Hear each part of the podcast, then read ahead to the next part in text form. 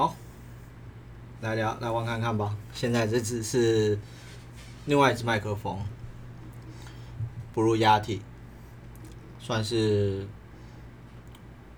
YouTube 上面很出名的推播用的麦克风。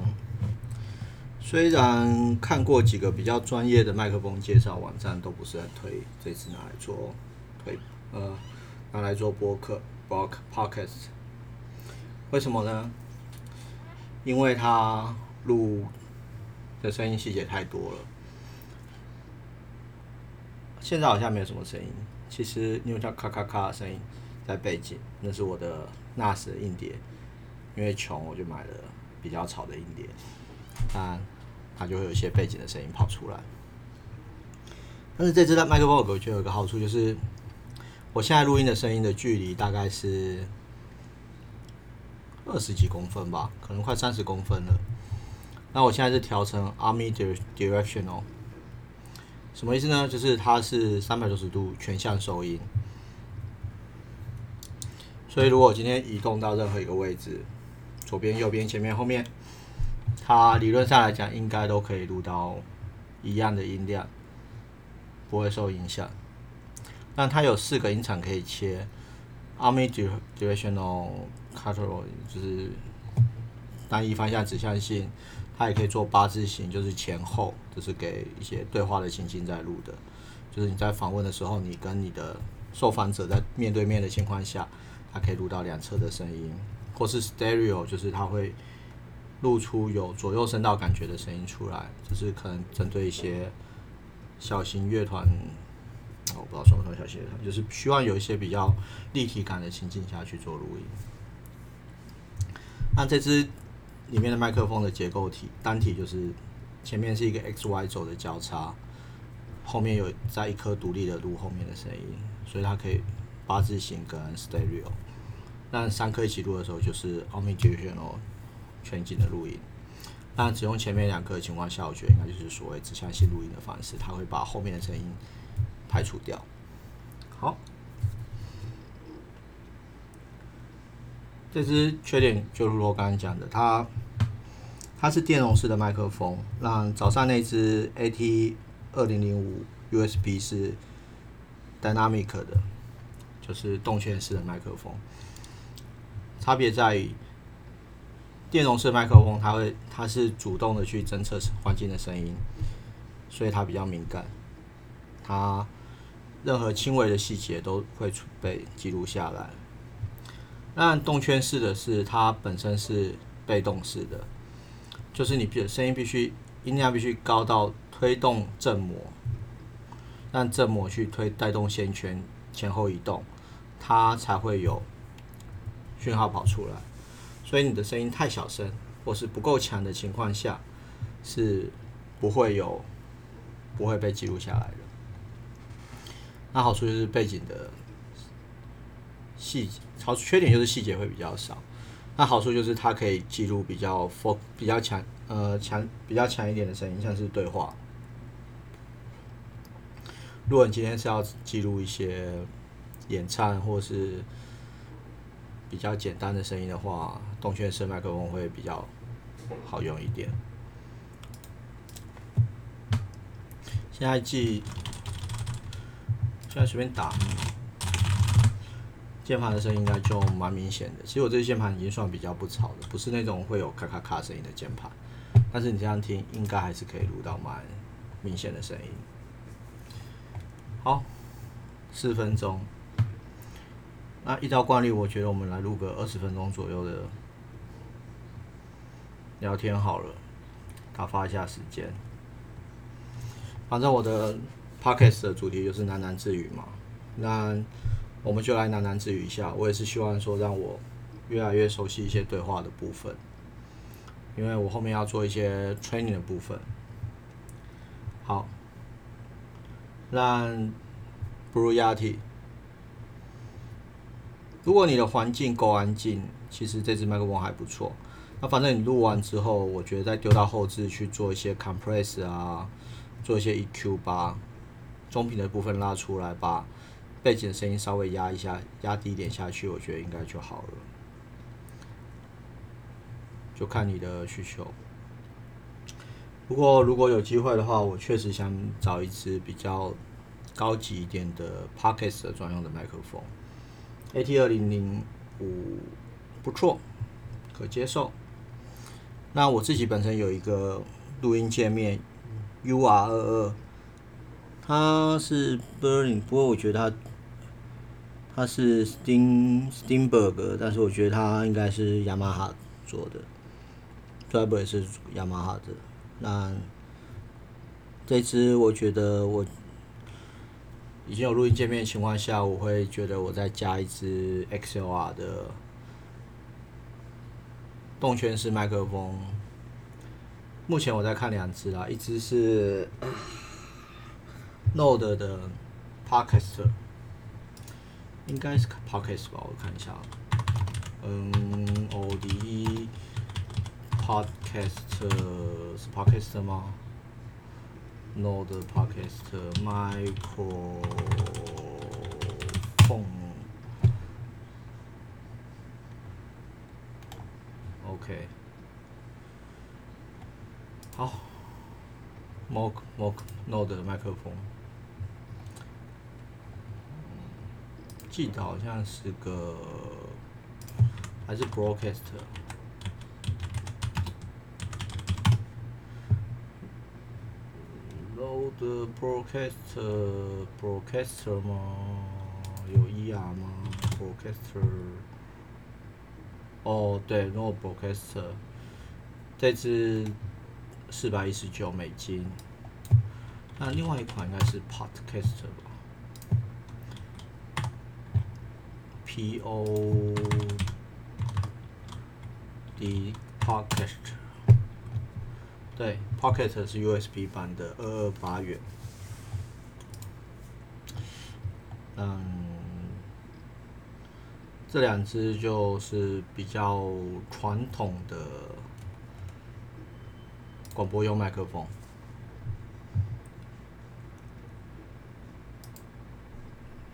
其实就想乱花钱啊！那另外还有一只是 Audio Technica 的 BP 四十，这只也是主打人声对话专用的麦克风。那它的造型是反还有的。P R 四十吧，长得有点像，都是那种一根柱子、一根半状物体对着你脸的感觉。啊，有兴趣自己去 Google 一下。啊，不是 Node，是 Rode。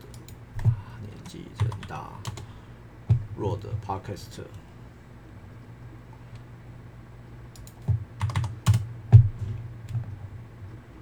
嗯，对，二二八。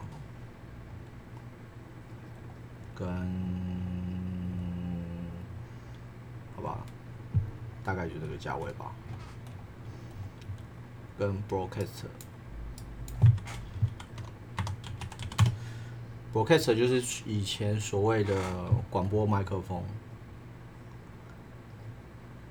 那有看过影片，就是以前的那种 FM radio 啊，他们的录音室就会有一支麦克风戳着那个直播主播的脸。顶在他的嘴角讲话，大概就那种感觉，那就会露出很 traditional 的 FN 的感觉的声音，而这还蛮好玩的。因为我本来声音就比较不是那么的适合广播，想说有点失真的感觉，我觉得听起来会比较合，比较合理吧。好，另外一个就是铁三角的了。铁三角的 BP 四十，ATH BP Broadcast Pro 不知道四十，然后对这支三百四十九元，如果我今天中乐透的话，我应该就会买吧。好，大概是这样。这边是麦克风的部分。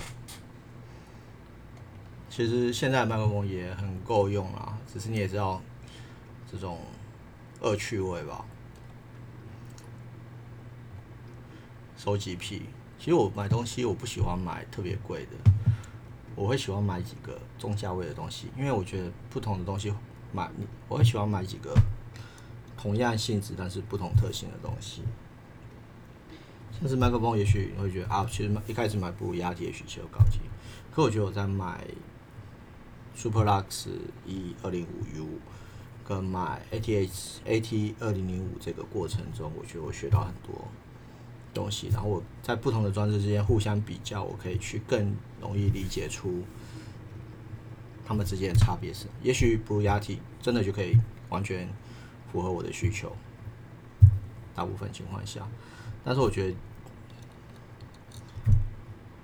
如果买没有买没有玩过其他东西的话，我就只上不如压题的话，也许我中间这些学习的过程就过，就是我得到最后结果，可是我失去了过程。那如果在没有预算的压力下，我会蛮习惯是多买几个不同的东西来玩看看，我可以学到一些东西，那这些都会变成我的。哪里局的一部分？OK，那十分钟，还要再讲十分钟，来聊点英文的东西，包括会不会打枪号。最近我要开始做一些英文的 training 了，因为下个月我要去国外帮一些分公司的同仁受训，做训练。对，我的工作是 trainer，嗯。也算学以致用吧。其实我根本没有学过任何东西，我所有的东西都是自学的。本职是土木的，可是我好像没有做过什么土木的工作。OK，那我也没有学过英文，我的英文也是靠自学的。没有啦，我有学过英文，我去，但是我没有很系统的去学英文。我的英文是以前在英文不好的时候，家人帮忙，我把我整个砸到，把我丢到国外去自生自灭了一年之后磨出来的，所以我英文不好。但是我敢讲，因为在那个情况下不讲我就死给你看。OK，那我们来聊一下我后面吹牛部分，我顺便练习一下好了。那在之后的 training 我要来 talking about multimedia and network. And my main network topic will be IPv6. Currently, I'm working on the training material for IPv6. our company's developer have some training material provide, but I find it's too specified for our products. Our developer have some training about how to use how what's the different settings in our product, but he didn't provide some basic training information about what's IPv6. So I need to Google around check all the some YouTube video, try to figure out how to train my colleagues what's IPv6. Even I don't fully understand what's IPv6, but I still need to find out find a way to give him some basic information for IPv6. IPv6 is a fix for some issue in IPv4. I think if you are an ordinary user, you don't care about what's IPv6, what's IPv4 because you use it, but you don't need to understand it. Like you can drive car, but you really don't need to know how to make an engine or how to fix the ch- issue on chassis. How's what's the, the suspension is working. You only need is how to drive a car that's how network you working. But since our we are technical support, we must understand some basic of the network. And uh, if if you talking about network, the number one things you need to understand is TCP/IP. I think it's the basic technology for everyone who working with network the TCP/IP.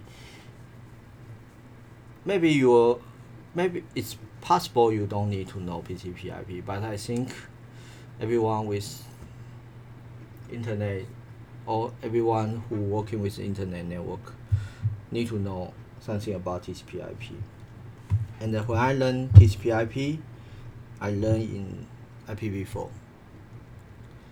actually the modern internet, the internet we know, is I think it start from IPv4. Yeah.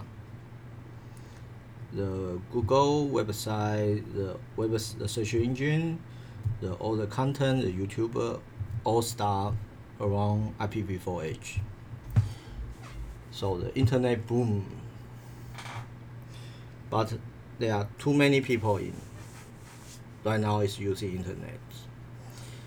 In IP in the design edge of the IPv4, the developer they are too naive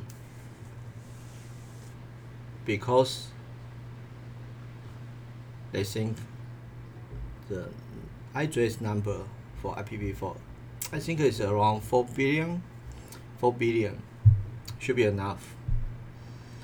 Because at this age the network is only used in school in companies in military and in government they are using in organization so there are no really personal computing. They have personal computing but uh, they may not have the internet to your home. But right now the internet is everywhere. It's not only your home. Even in walking on the street your mobile it's internet connection everything on your many things like uh, in your house. Right now is smart home so your IP cam IP camera will need IP address. Your air conditioner will need IP, IP address each one. Your refrigerator will need IP address. Your rice cooker will need IP address. Even your table, la table lamp will need IP address everything. Even your door lock. Each door will need a IP address. So you can imagine if the smart home really populate how many devices under your name will need IP address? I don't want to imagine that because it too it made me crazy so in this case we will need improve. Yeah but yeah you can say in IPv4 we have private network. But you need to understand the primary the issue with private network because it's not accessible from the internet. You need to do something like uh, port forwarding to allow it to access to internet. And uh, that will make a very complicated menu configuration for you. Yeah that's good for me. Such someone like tech support I will I always find a job for it. It, it make me living but for an end user it will be too complicated if he need to make all the home device to the internet. It's very difficult there are something like uh, quick name in our company. They are they can automatically configuration configuration the internet access. But uh, they are not 100% working because there are many issues possible like uh, different devices have conflicts. They are using the same gateways uh, same router so they are maybe will try to try to use the same number something like that.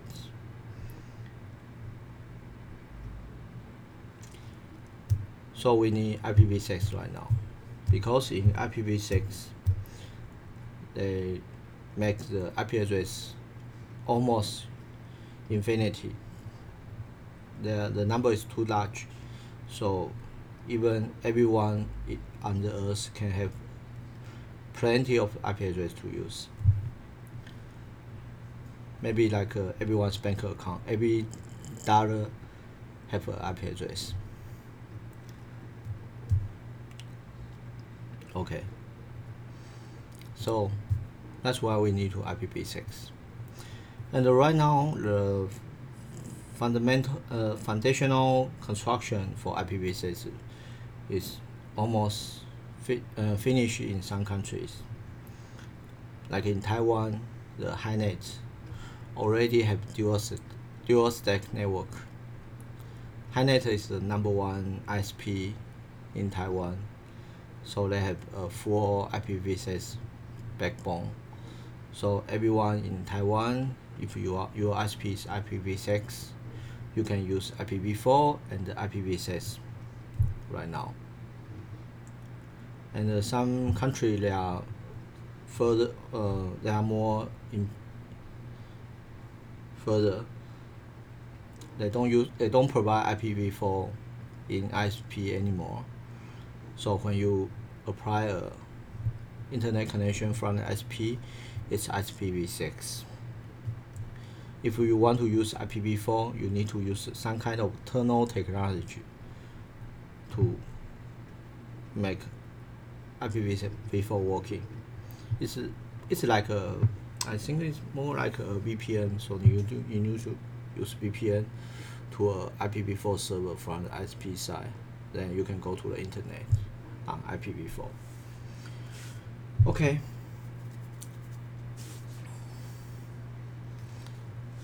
Another issue because in IPv4, due to the huge number of the IP, it's difficult to manually manage anymore. So, in most cases, IPv4 is auto negotiation. There are automatically configuration. So, device can based on the information provided by the router to generate his IP address. And uh, it's all automatically, so actually you don't wish you can manually configuration, but uh, in most cases, the best way to do it is automatic configuration. And uh, we all know the automatic automatic means if it working, it working. If you experience any problem, that's disaster because everything is auto. You really don't you, you need really need to focus on try to troubleshooting it to understand which stage is broken because there are no sign to show the issue maybe in some case. Okay. Then I need to teach my colleague how to troubleshooting with IPv6 if you want to troubleshooting the issue you need to know the background of the issue the function. You need to have a clear picture of how this function working how many things involved in this function. You need to have basic techn- uh, knowledge about this function. That's that's those things I need to understand first then I can training training others okay that's make me crazy right now I think it every day day and night okay it's back to Chinese OK，现在二十三分，我想今天的播今天的 podcast 大概就到这边，后面还会不会有？嗯，我是不是都买了？应该还是会继续讲下去吧。反正 讲这个也还好嘛，其实趣味趣味的，我讲无所谓，主要是你们听会不会无聊？OK，拜拜。